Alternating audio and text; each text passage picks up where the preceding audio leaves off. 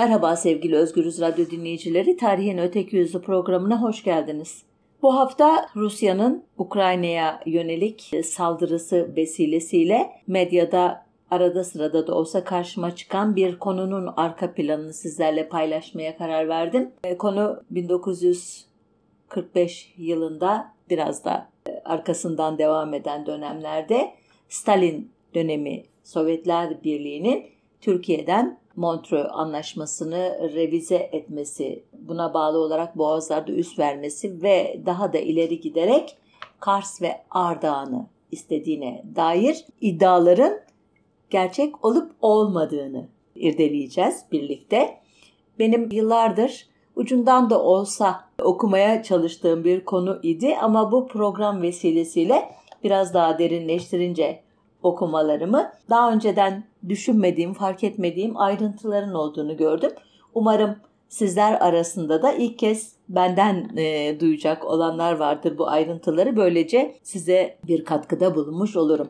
Olayımız tabii 2. Dünya Savaşı sırasında ve hemen onun akabinde geçtiği için aslında Türkiye'nin savaşa ilişkin tutumundan söz etmem gerekiyor ama bunu kısacık bir cümleyle yapacağım zamandan kazanmak için. Türkiye'nin e, bildiğiniz üzere savaş sırasındaki tavrı aktif tarafsızlık şeklinde biraz da övgü içeren bir e, terimle tarif edilmişti. Buna denge oyunu diyenler de var Selim Deringil hocam gibi. Bu tarafsızlığın Alman sempatisiyle e, ne diyelim size desteklendiğini de belki çok duymuşsunuzdur. Özellikle Almanya ile krom ticareti başta olmak üzere çeşitli ürünlerin e, ihracatının Almanya'ya devam etmesi, Almanya'nın Nazilerin saldırısı üzerine Avrupa'dan kaçmak zorunda kalan ve Türkiye üzerinden Filistin'e gitmek zorunda kalan Yahudilere yönelik Türkiye'de uygulanan ambargolar, baskılar, işte Parita, Salvador, Struma gemileri ile birlikte birer trajedi e, haline dönüşen korkunç olaylar daha önce çeşitli programlarda sözünü ettiğim şeyler olduğu için bunlarda da uzun süre durmuyorum. Doğrudan konumuza bağlayacak bir giriş yapacağım izninizle. İkinci Dünya Savaşı'nın ikinci yılında 18 Haziran 1941'de Türk-Alman Dostluk Anlaşması'nın imzalanması üzerine o güne dek aktif tarafsızlık politikası izleyerek savaştan uzak kalmayı başaran Türkiye'de adeta bir bayram havası esmişti. Cumhuriyet gazetesi bu anlaşmadan 4 gün sonra 22 Haziran'da Hitler ordularının Sovyetler Birliği'ne saldırmasını yeni bir Haçlı Seferi başlığı ile kutlamıştı örneğin. Ancak 200 gün süren e, Stalingrad Muharebesi'nin, Stalingrad savunmasının 2 Şubat 1943'te Sovyet halklarının Kızıl Ordu'nun Stalingrad halkının e, zaferiyle sonuçlanmasıyla Türkiye'nin artık e, Alman yanlısı veya Alman sempatizanı bir tarafsızlık sürdürmesi konusunda e, müttefik camiada bir e, rahatlama olmuştu. Çünkü her ne kadar Türkiye tarafsız da olsa gerek Almanya gerekse İngiltere, Fransa ve e, Sovyetler Birliği'nin etrafında kümelenen gruplar Türkiye'yi yanlarına çekmek için sürekli girişimlerde bulunuyorlardı. Sonunda Almanya'nın yanına geçmesi tehlikesi azalınca bu sefer müttefikler bizim yanımıza geçer mi diye e, aralarında konuşmaya başladılar. 30 Ocak 1 Şubat 1943'te Adana konferansında ve 28 Kasım 1943'te Tahran konferansında ele alındı bu olanak. olanak özür dilerim. Ancak bu iki e, konferansta da Stalin şüpheciydi. Ne kadar baskı yaparsak yapalım Türkiye'nin savaşa gireceğini sanmıyorum e, diye, diyecekti Churchill'e. Hatta Tahran konferansının ikinci oturumunda Churchill Stalin'e şöyle dediğinde dahi pek içi rahatlamamıştı. Ne demişti Churchill? Eğer Türkiye savaşa girme teklifimizi reddederse bunun ciddi siyasi sonuçları olacağını Türkiye'ye söyleriz. Özellikle de boğazların statüsünü etkileyen konularda. Bu boğazların statüsü deyince hemen aklınıza Montreux Anlaşması'nın geldiğini tahmin ediyorum. 1936 yılında uzun bir ön hazırlıktan sonra gerek Sovyetler Birliği'nin gerek Britanya'nın ya da Birleşik Krallığın desteği ile Türkiye'nin istediği şekilde Türk Boğazları denilen İstanbul Boğazı, Marmara Denizi ve Çanakkale Boğazı'nı içine alan bir sistemin Ege ve Karadeniz arasındaki deniz trafiğini e, normlara, kurallara bağlayan bir anlaşma olduğunu hepimiz e, son zamanlarda özellikle Kanal İstanbul vesilesiyle yapılan tartışmalarda öğrendik. E, elbette bunu en az öğrenen siyasal iktidardı. Onlar da şimdi Putin'in Ukrayna'ya saldırısı vesilesiyle e, Montreux'un maddelerini iyice ezberlemeye çalışıyorlar diye tahmin ediyorum. Peki Churchill'in e, o cümlesinde Stalin'i heyecanlandıran neydi? Uzun uzun onu da anlatamayacağım ama Montreux imzalanırken de e, Sovyetler Birliği her maddeye itiraz etmemişlerdi ama çekincelerini de sık sık belirtmişlerdi ama sonunda diğer ülkelerin de baskısıyla bir anlamda anlaşmayı o mevcut şekliyle bağıtlamaya razı olmuşlardı. E, Stalin 2. Dünya Savaşı sırasında elbette bu önemli geçidi kontrol eden Türkiye'nin e, müttefiklerle birlikte hareket etmediğini, el altından Almanlarla iş tuttuğunu tırnak içinde e, gayet iyi bildiği için savaş sonrasında da e, bu ülkeye güvenemeyeceği konusunda bir ön yargıya sahipti. Bu ön yargı diye tabir ettim çünkü daha sonraki yıllarda gerçekten Sovyetler Birliği'ni rahatsız edecek herhangi bir uygulaması olmadı Türkiye'nin. En azından ben öyle biliyorum. Tekrar Tahran konferansına dönüyorum. Stalin o gün Churchill'e herhangi bir cevap vermemişti ama muhtemelen konu üzerinde de o zaman e, düşünmeye başladı benim kanaatimce. Nitekim ikinci günkü oturumda Churchill ile Stalin arasında şöyle bir konuşma geçti. Churchill Rusların buzsuz liman ihtiyacı e, ice free diye tabir ediyor. Ben öyle çevirdim ama kastını biraz sonra daha iyi anlatacağım. İhtiyacını İngilizlerin e, çok e, önemli gördüğünü e, söyleyerek başlıyor konuşmasına. Eğer diyor Türkiye savaşa girme yanımızda savaşa girme teklifimizi reddederse bu konuda size destek olacağız anlamına gelen sözler ediyor. Stalin de kendisine şöyle cevap veriyor. Boğazlar rejimi ilk Sevr anlaşmasıyla düzenlendi. Sonra Lozan ve nihayet Montreux. Bütün bu zamanlarda İngilizler e, Rusya'nın boğazını sıkmak istediler ve eğer şimdi İngilizler bunu istemiyorlarsa Boğazlar rejimini değiştirmek her zamankinden daha gereklidir. İkili bundan ileri gitmedi Tahran'da çünkü e, esas konuları Türkiye'yi nasıl yanlarına çekeriz meselesiydi herhalde Montreux'u e, masaya e, koyacağız derseniz böyle bir şey e, mümkün olmazdı. Churchill ve Stalin ikisi de rasyonel iki devlet adamı olarak konunun ileride görüşülmesi üzerine bir sözlü mutabakata varıp diğer konulara geçtiler. Beklenen zaman çabuk geldi. 1944 yılının artık sonlarına yaklaşılırken Türkiye'nin müttefiklerle birlikte savaşa girmeyeceği kesinleşmişti. Arada bir sürü şey oldu elbette. Hepsini size anlatmaya kalkmıyorum. Sadece konumuzla ilgili başlıkları seçiyorum. Umarım e, bir kopukluk olmaz çünkü aslında hassas bir konu. İlmekleri çok sıkı atmak lazım ki bunca yıldır üzerinde tezvirat yapılan bu konuda net e, olmasa bile nete yakın bir resim oluşsun kafanızda.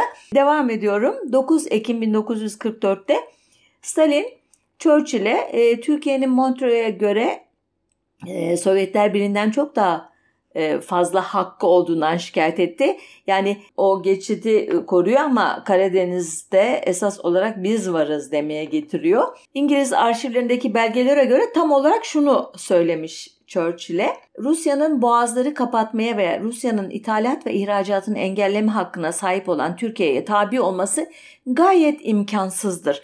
Örneğin İngilizler İspanya Cebeli Tarık'ı Mısır Süveyş kanalını kapatsa veya Amerika Birleşik Devletleri hükümeti Güney Amerika Cumhuriyetleri tarafından Panama kanalı onlara yasaklansa ne yapardı? Kapatılsa ne yapardı? Ee, anlıyorsunuz derdini ki ileriki yazışmalarda Cebeli Tarık, Süveyş ve Panama örneklerini sürekli hatırlatacaktı Sovyet diplomatları. Bu yazışmalar, konuşmalar elbette İngilizlerin e, kadim müttefiki Amerika yetkililerine de e, uçuruluyordu. Amerika Birleşik Devletleri'nin Savaş Bakanı Henry Stimson yine ABD'nin Dışişleri Bakanı Byron ise biraz garip bir yazılış var kötü okumuşsam özür dilerim. Şöyle demişti.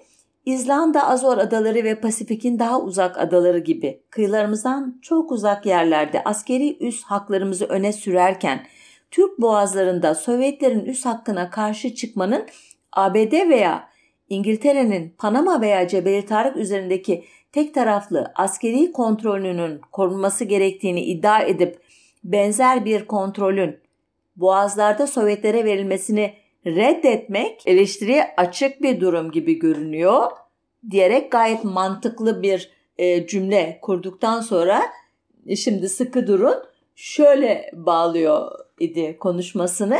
Fakat bu mantıklı bir mantıksızlıktır. Ne ABD ne de Britanya İmparatorluğu en geniş hayal gücüyle bile yayılmacı veya saldırgan tavırlarla suçlanamaz. Neymiş? Ne kadar zorlarsanız zorlayın kendinizi bize yayılmacı diyemezsiniz diyor. Keşke vaktimiz olsa da e, o Monroe doktrini denilen yalnızcılık politikaları içinde e, gömülü olduğu anda bile e, Amerika Birleşik Devletleri'nin arka bahçesi diye nitelediği ülkelere Kuzey Amerika kıtasında yaptığı hamleleri anlatabilsem size. Neyse aklınızın bir köşesine kalsın ve devam ediyoruz şimdi e, Stimson'un e, ifadelerine. Ancak diyor Sovyetler Birliği henüz hiçbir yayılmacı arzuya sahip olmadığını kanıtlamış değildir. Geçen birkaç yıldaki eylemleri onun bu düşünceyi barındırmadığına dair hiçbir temel sunmamaktadır. Anladınız mı bilmiyorum. Biz masumuz, temiz sicilimiz var ama Sovyetler Birliği'nin henüz sicili yok diyor. Şöyle demiyor Sovyetler Birliği saldırgandır, yayılmacıdır demiyor. Sadece henüz bizi ikna edecek bir tarihçeye sahip değil diyor. Bunu dedikten sonra burada kalsa neyse ABD yıl sonunda da bölgenin hakim deniz gücü haline gelecek Akdeniz filosunu oluşturduğunu açıklıyor ki Sovyetlere tanımadığı o hakları ta bilmem kaç bin kilometrede olan Amerika Birleşik Devletleri'ne tanıyor pekala. Bu çifte standartın dik alası olarak bir e, aklımızın köşesinde dursun. Ancak bu konuda çalışan akademisyenlerin ortaklaştığı bir konu 4-11 Şubat 1945'te toplanan Yalta konferansından sonra ki bu konferans savaşın artık müttefiklerin galibiyetiyle biteceğinin çok net olarak ortaya çıktığı dönemde yapılmıştır ve e, savaş sonrası düzeni e, tasarlamanın ilk adımlarından biridir. Sovyetlerin diyor bu uzmanlar bu konferanstan sonraki Türkiye politikası tek taraflı bir hal aldı. Nedir bu bunun işaretleri? 18 Mart 1945'te Sovyetler Birliği Dışişleri Komiseri Molotov, Kasım 1945'te süresi biten 1925 tarihli Sovyet-Türk Dostluk Anlaşması'nın yenilenmeyebileceğini duyurdu. Bu anlaşma 25'den sonra 29'da, 31'de, 35'te e, yenilenmişti ve 35'te 10 yıllık bir süre biçilmişti ömrüne. Yani 1945'te tekrar oturacaktı taraflar ama şimdi biz tekrarlamayacağız bu anlaşmayı galiba diyor Molotov. Kesin bir dille söylemediği için bunu dönemi inceleyenler Türklerle yeni bir görüşme masası açma ve özellikle Montreux konusunu bu masada müzakere etme e, arzusunun üstü örtük bir e, ifadesi olarak e, niteliyorlar ki ben de katılıyorum buna. Çünkü Türk tarafı da böyle düşünüyormuş o dönem ki dönemin başbakanı Şükrü Saracoğlu savaşın bittiği 9 Mayıs 1945'ten iki gün sonra e, Stalin'e övgüler düzüyor imiş. Şöyle diyor, cesaretleri kırılmayan halk çocukları yine bir halk çocuğu olan Stalin'in etrafında toplanarak onun dahiyane sevk ve idaresi ile bütün intikamlarını birer birer almışlar. Bu cihan harbinin birçok parlak sayfalarını Sovyetler yazmıştır ve bu yazıların her sayfasında daima Stalin'in diri yüzü görülmektedir. hey gidi hey diyeceğim. E, konuşmamın başında Barbarossa harekatı başladığında Hitler orduları Rusya içlerinde, Sovyetler Birliği içlerinde ilerlerken e, bu ekibin nasıl bir e, Alman sempatisiyle coştuğunu keşke vaktim olsaydı da size örneklerle anlatsaydım. Bir cümleyle söyledim e, hatırlayacaksınız. Ama oradan buraya e, nasıl döndüğünün hikayesi hakikaten çok ilginç. Dediğimiz gibi tarihi galipler yazıyor, zaferi kazananlar yazıyor.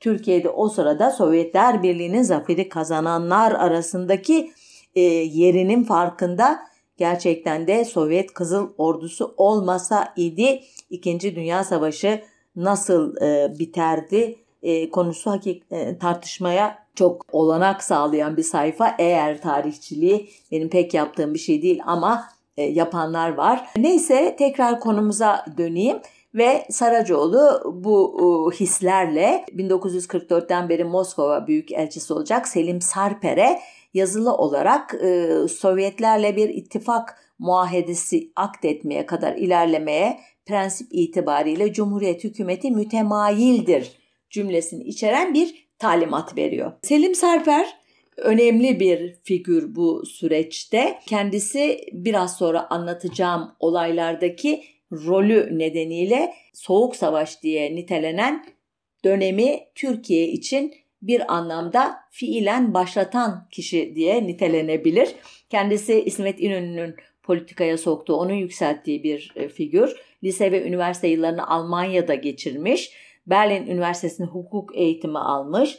E, Cumhuriyet'in kuruluşlarında istiklal mahkemelerinde katiplik yapmış. 1927'de dışişlerine girmiş. 1940'lı yıllarda da basın yayın enformasyon müdürlüğü görevinde bulunurken 44'te de Moskova'ya tayin edilmiş bir şahsiyet. Sarper talimat üzerine Sovyetler Birliği Dışişleri Komiseri Molotov'la ilk görüşmesini 7 Haziran'da yapıyor.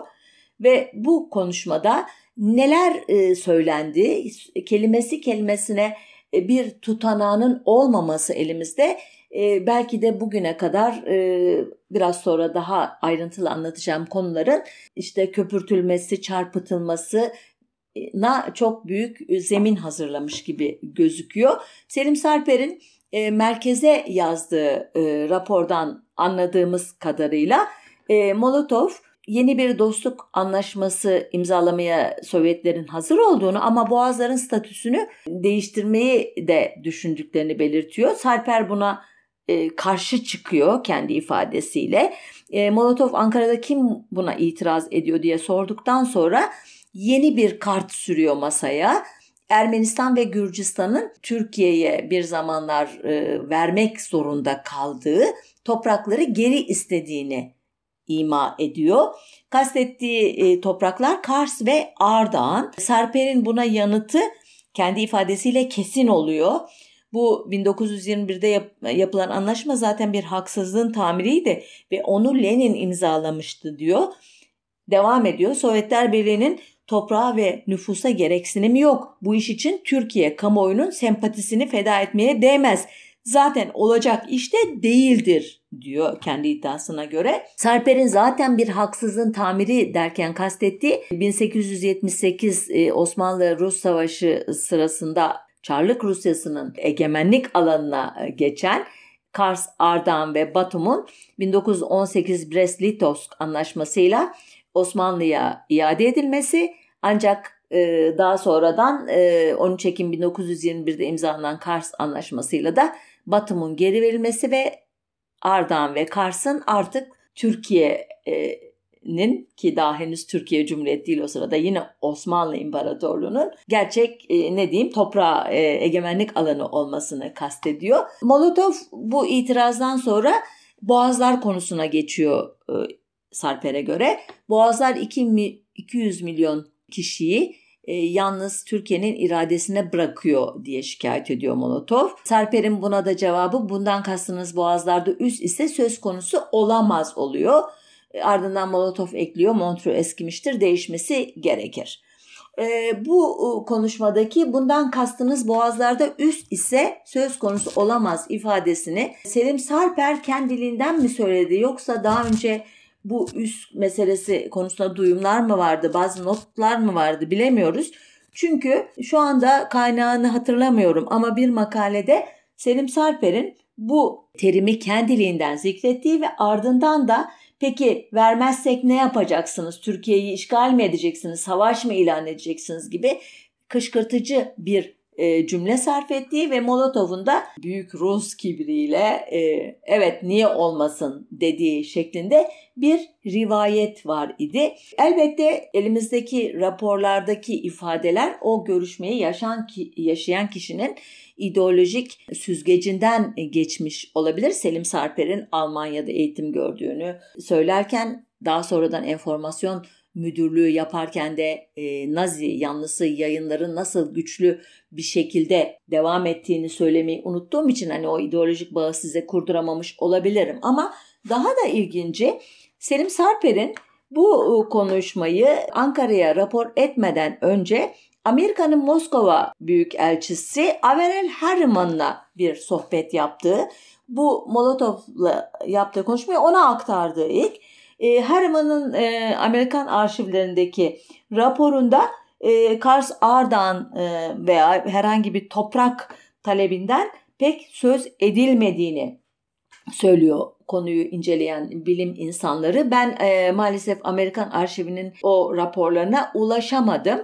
E, ancak Harriman e, eyvah bir ülke daha Sovyet peyki haline geliyor diyerek e, Sovyetlerin e, bu çekim gücünü e, hatırlatmış Sarper'e. Peki burada kaldı mı iş? Hayır. Molotov Sarper 18 Haziran'da ikinci bir görüşme yapıyorlar.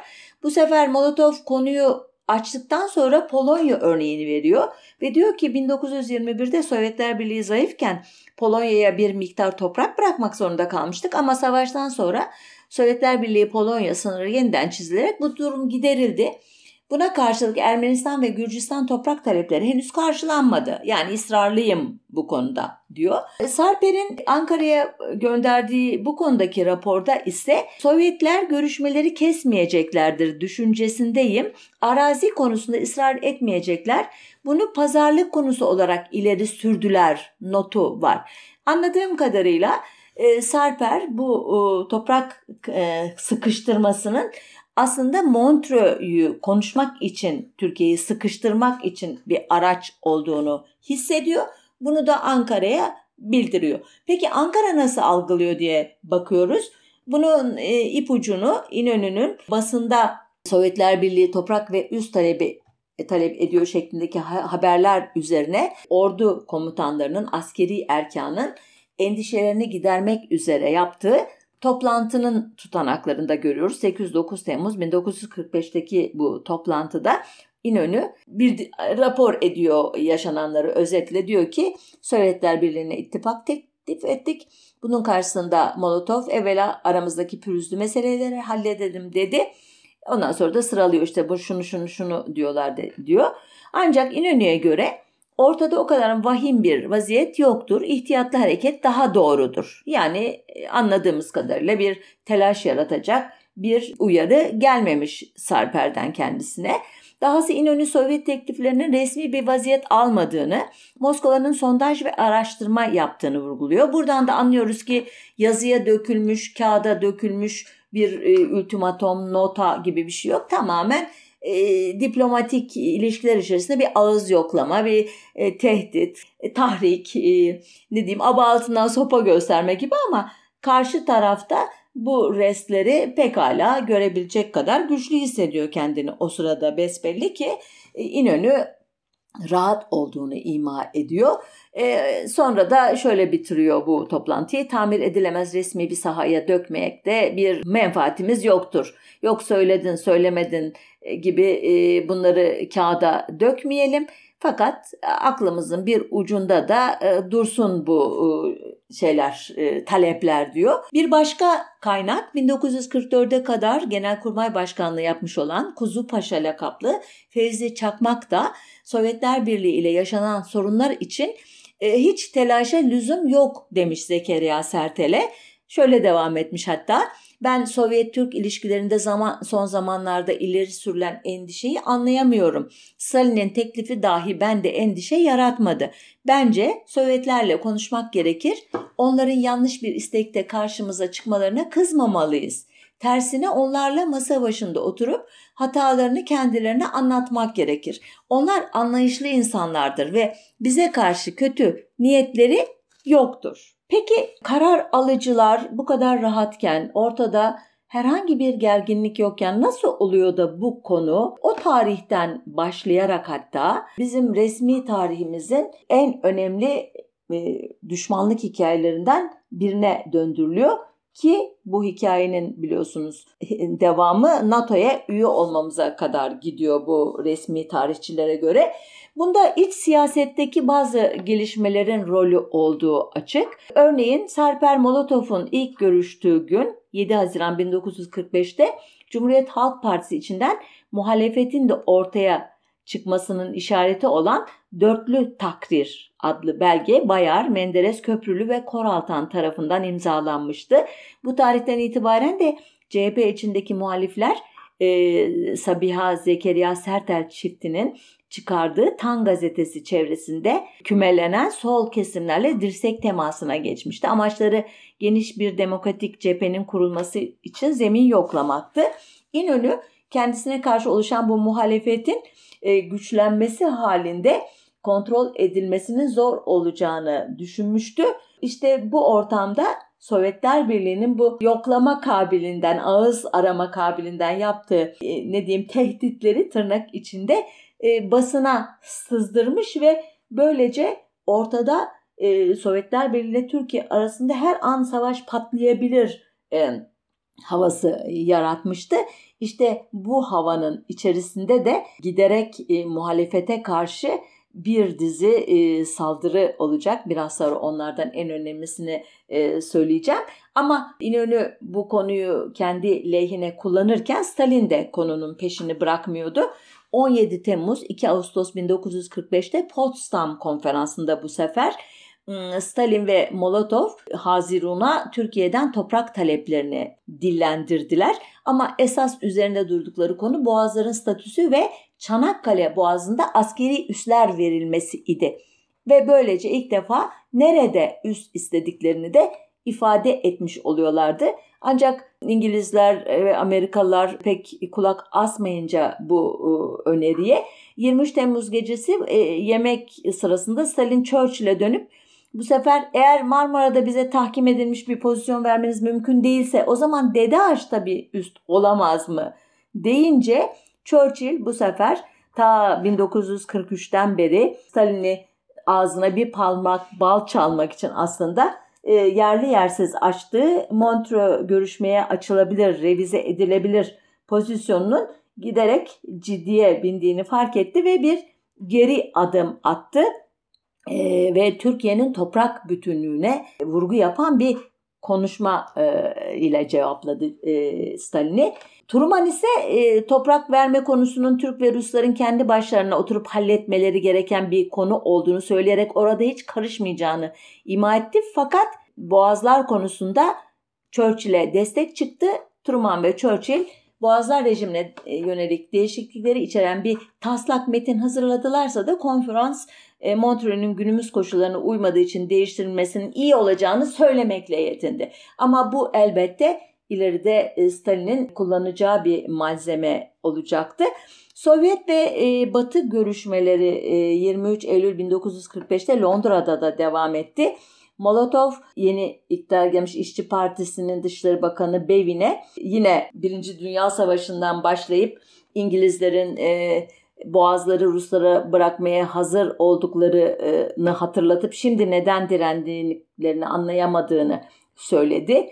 E, bu konuşmalar Türkiye'ye yansıdı bir şekilde birileri yansıttı ya da ve e, Türkiye'deki iktidarın ne diyelim yönlendirdiği e, milliyetçi çevrelerin tepkisi 4 Aralık 1945 günü Tan matbaası ve komünist e, yayınlar basan La Türkiye gazetesi, Yeni Dünya gazetesini basan La Türkiye gazetesi, e, Berrak Kitabevi, Komünist Yayınlar satan ABC Kitabevi gibi yerleri e, yağmaladılar. Bu konuyu ayrıca anlattığımı tahmin ediyorum, hatırlıyorum. Onun için hızlı geçiyorum. Mecliste Sovyetler Birliği hakkında, Stalin hakkında çok ağır konuşmalar yapıldı. Gazetelerde e, Sovyetleri ve Stalin'i eleştiren çok ağır yazılar yayınlandı.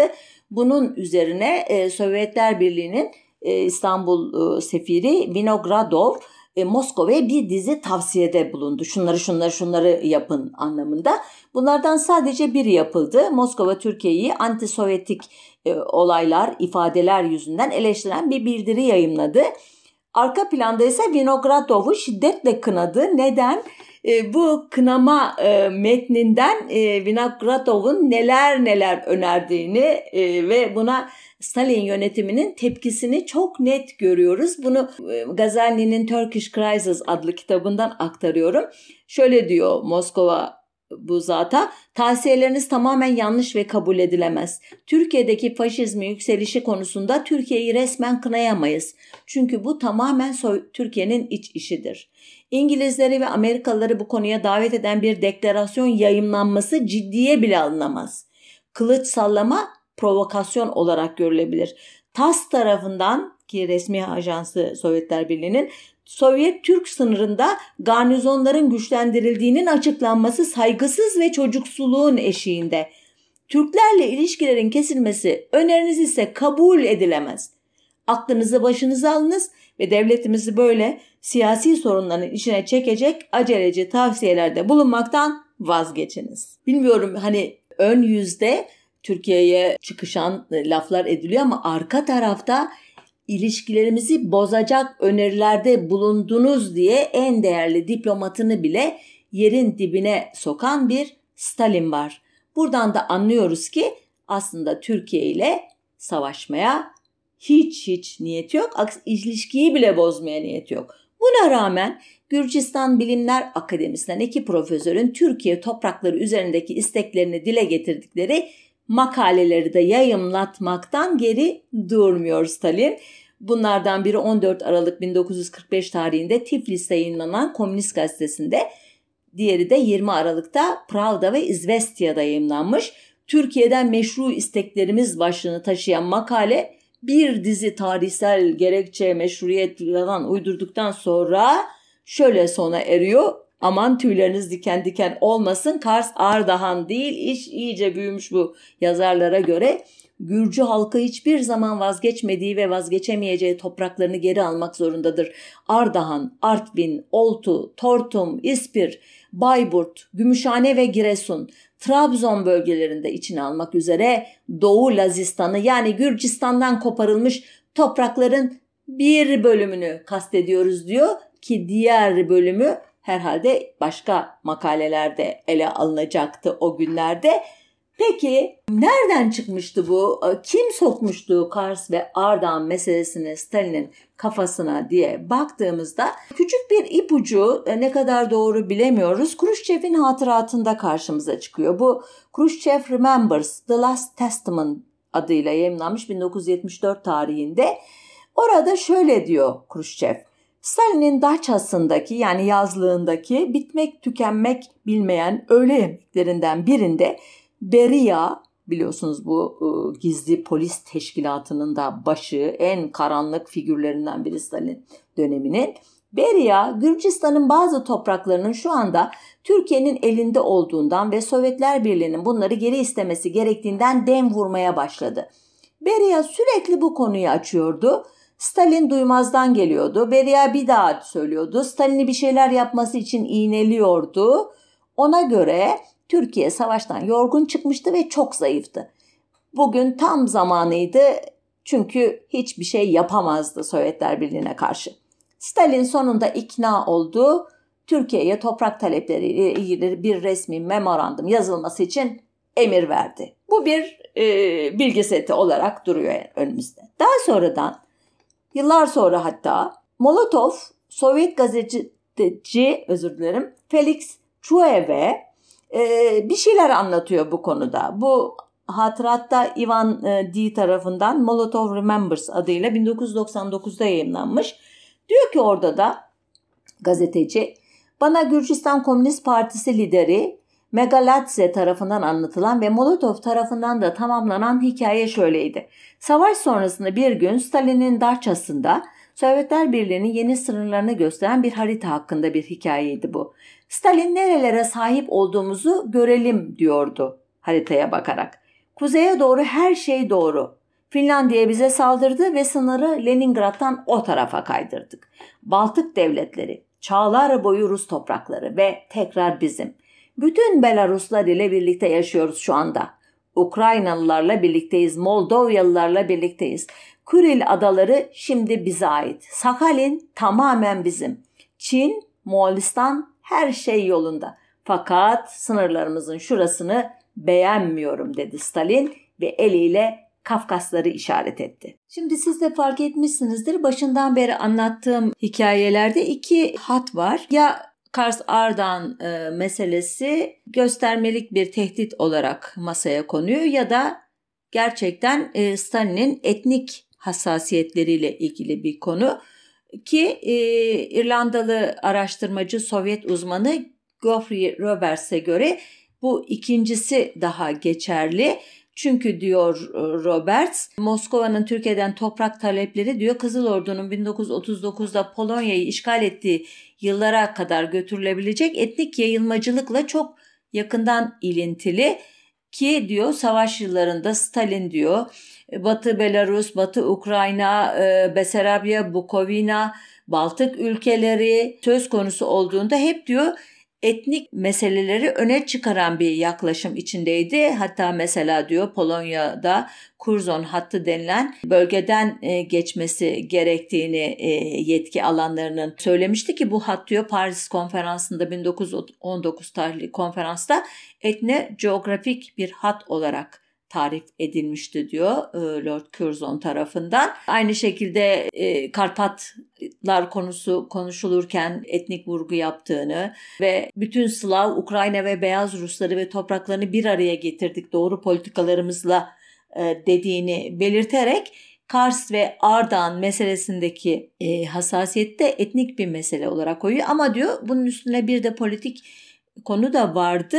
İran Azerbaycan'ındaki diyor ayrılıkçı hareketlerin yükselişiyle eş zamanlıydı bu. Kızıl Ordu'nun Kuzey İran'ı işgali nasıl ki diyor ayrılıkçı Azerileri cesaretlendirdiyse e, Türkiye Sovyet Dostluk Anlaşması'nın e, bozulması da diyor Ermeni ve Gürcü milliyetçilerini cesaretlendirmişti. Onlar da girmişti denkleme demeye getiriyor. Ancak diyor Molotov'un esas derdi Boğazların statüsü olduğu için toprak meselesinin çözümü onun için çok da önemli değildi diyor. Molotov gerçekten çatışmaları barışçıl yollardan çözmek konusunda Stalin'den çok daha e, farklı bir hat izlemiş biri. İleriki yıllarda da onu görüyoruz ama konumuz o değil elbette şimdi.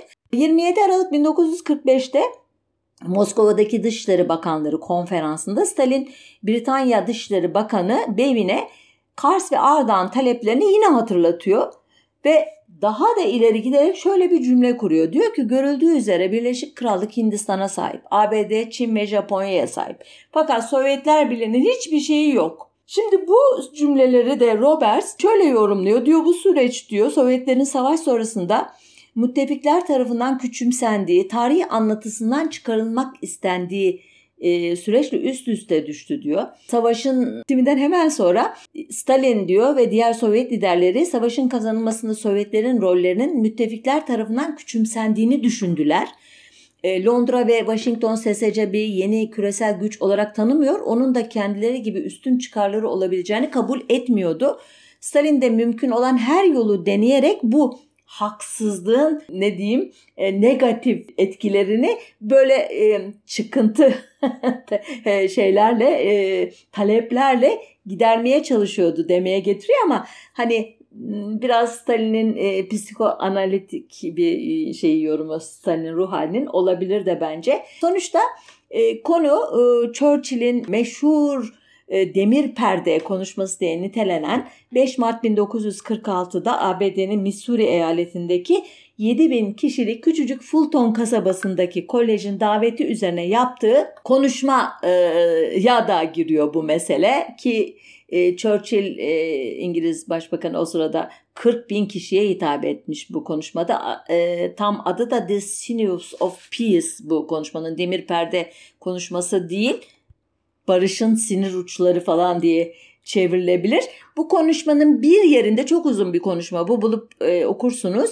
Avrupa'nın dört bir yanında uzanan demir perdenin önündeki endişelerden söz ediliyor ve bu endişelerden biri olarak da Türkiye ve İran kendilerine yöneltilen iddialardan ve Moskova hükümetinin uyguladığı baskıdan son derece endişeli ve rahatsızlar diyor e, Churchill.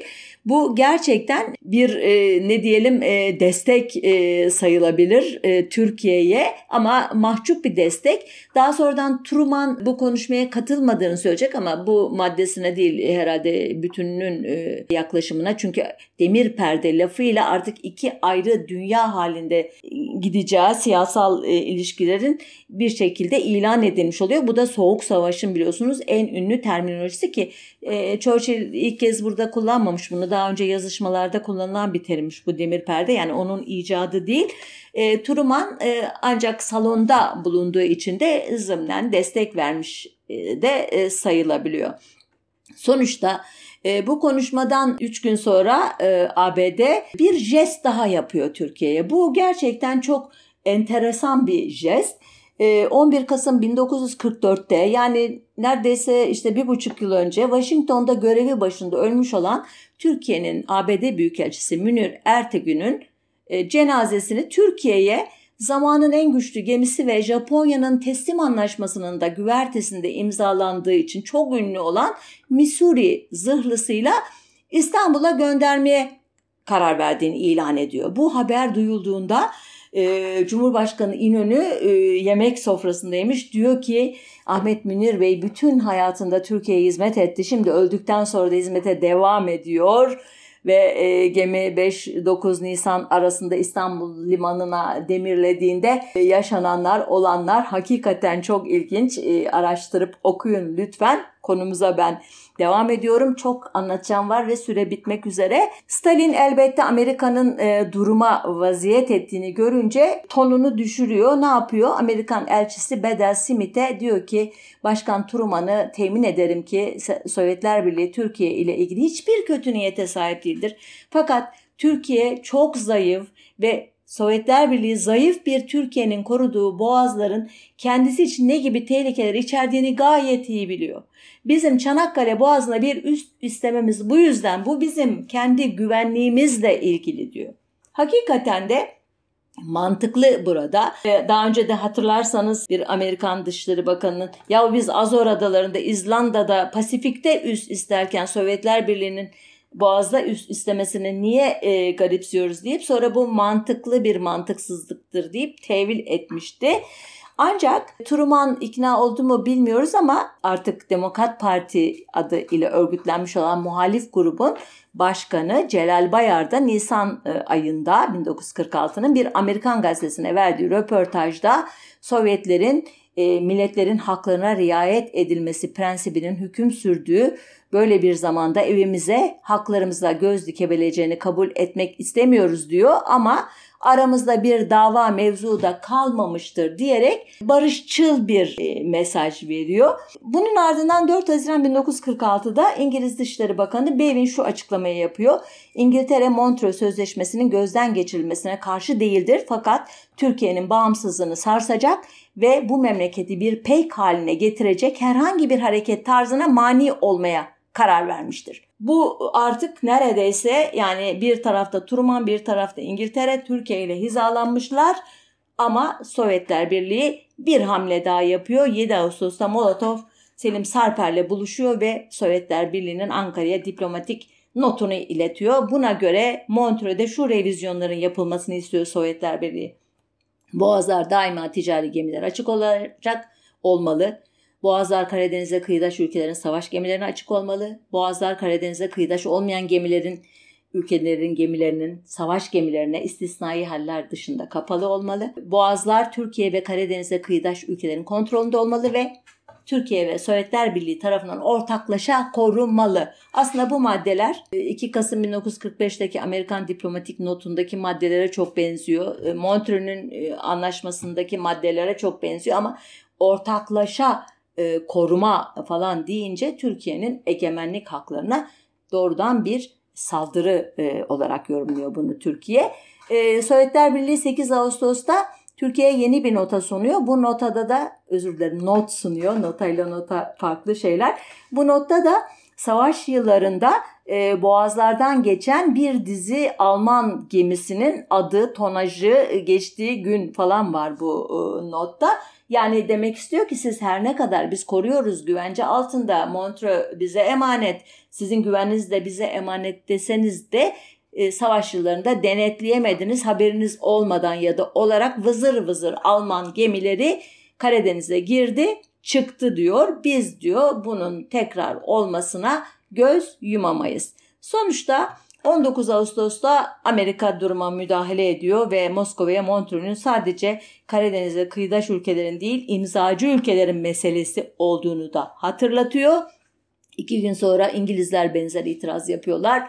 Türkiye'ye destek çıkıyorlar. Yani 22 Ağustos'ta da Başbakan o sırada Hasan Saka Rus Maslahat Güzanlı makamına çağırarak e, ABD ve İngiliz görüşlerine katıldığını, Moskova'nın isteklerinin kabul edilemez olduğunu söylüyor. 24 e, Eylül'de Moskova bir memorandumla Karadeniz'e özel hakları olduğunu ve revizyon taleplerinin e, işte tanınmamasına duyduğu tepkiyi belirtiyor. Yani devam ediyor şeyine.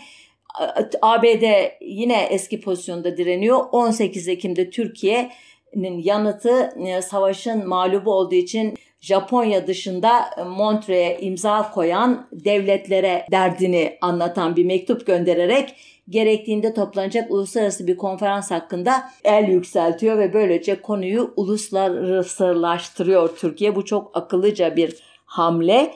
Çünkü Montreux'ün çok imzacısı var herkes burnunu sokarsa Sovyetler Birliği istediği e, anlaşmayı e, çıkaramayacağını biliyor.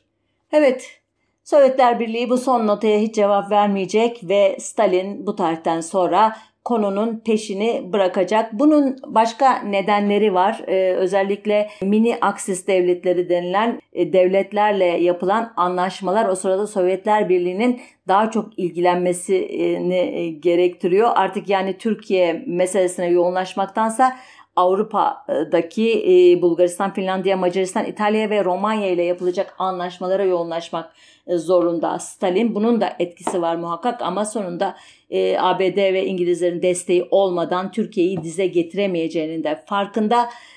Ardından Mart 1947'de biliyorsunuz Truman doktrini ile ABD yardımları Türkiye'ye akmaya başlayınca daha da ileri gitmesi mümkün olmuyor. Sovyetler Birliği 1948'de Türkiye'ye yeni bir elçi atıyor. O da adet üzere eski talepleri şöyle bir tekrarlıyor ama daha ileri adım atılmıyor. Sovyetler Birliği Türkiye'nin NATO'ya katılma girişimini 3 Kasım 1951'de verdiği bir notayla kınıyor. E, NATO'ya üye olması durumunda NATO'nun saldırgan amaçlarına alet olacağını, bunun sorumluluklarına katlanması gerekeceğini bildiriyor. Türkiye buna rağmen 12 e, özür dilerim NATO'ya üye olacak biliyorsunuz Şubat 1952'de ve Norveç'le birlikte Sovyetler Birliği'ne sınırı olan ikinci NATO üyesi olacak. Sonuçta 1957'de yeni Sovyet Devlet Başkanı Nikita Khrushchev ki Stalin biliyorsunuz 5 e, Mart 1953'te e, vefat edecek. Arkasından Malenkov yönetimi kısa bir süre arkasından Khrushchev yönetimi şöyle bir değerlendirme yapıyor. Stalin politikalarına dair. Almanları yenmiştik, baş döndürücüydü. Türkler, yoldaşlar, arkadaşlar bir not yazalım hemen Çanakkale'yi teslim etsinler. Kimse o kadar aptal değil. Çanakkale Türkiye'nin değil devletlerin neksusudur. Dostluk anlaşmasını feshedip suratlarına tükürdük aptalcaydı. Dost Türkiye'yi kaybettik ve şimdi güneyde ABD üsleri var. Gerçekten de Sovyetler Birliği'ne Çanakkale Boğazı'nda bir adet üs vermemek için NATO'ya girdiğini iddia eden Türkiye'nin toplamda 7'si ana üs olmak üzere 40 noktasında ABD Silahlı Kuvvetleri'ne ait askeri üsler yer almakta. Yine 28 farklı, farklı noktada da NATO radarları var. Ayrıca 5 farklı noktada da ABD'nin füze ve nükleer bomba kontrol merkezleri konuşlanmış ve bunlar bilinenler gizlileri rufailer biliyor benim deyimimle. Haftaya bir başka konuda görüşmek üzere sağlıcakla kalın diyorum.